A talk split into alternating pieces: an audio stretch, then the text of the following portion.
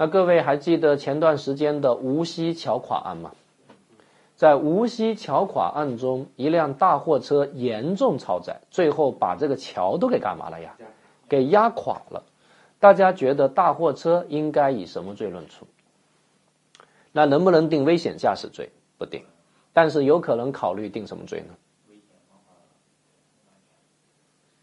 以危险方法危害公共安全，以危险方法危害公共安全是个故意犯罪，而其实大货车司机这个案件是故意犯罪还是过失犯罪？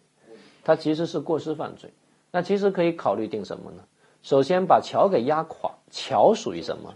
交通设施，可以考虑构成过失损毁交通设施罪啊。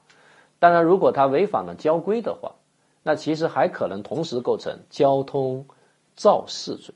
因为大家注意到，是不是只要造成财产损失多少钱就可以了？造成财产损失三十万以上赔不起。大家觉得一个桥大概多少钱？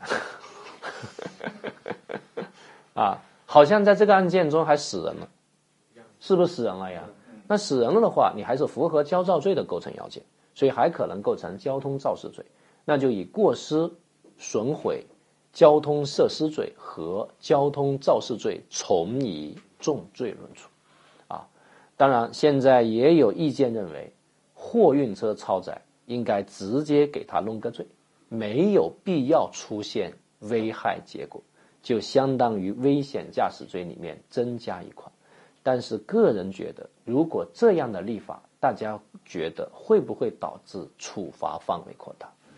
因为其实说实话，这个在食物链中处于最末端的，其实就是谁呀？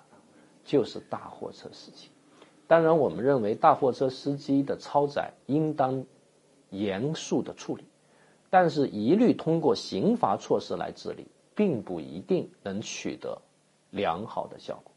各位一定要注意，最好的社会政策是最好的刑事政策，刑罚只是治理社会矛盾的最后手段。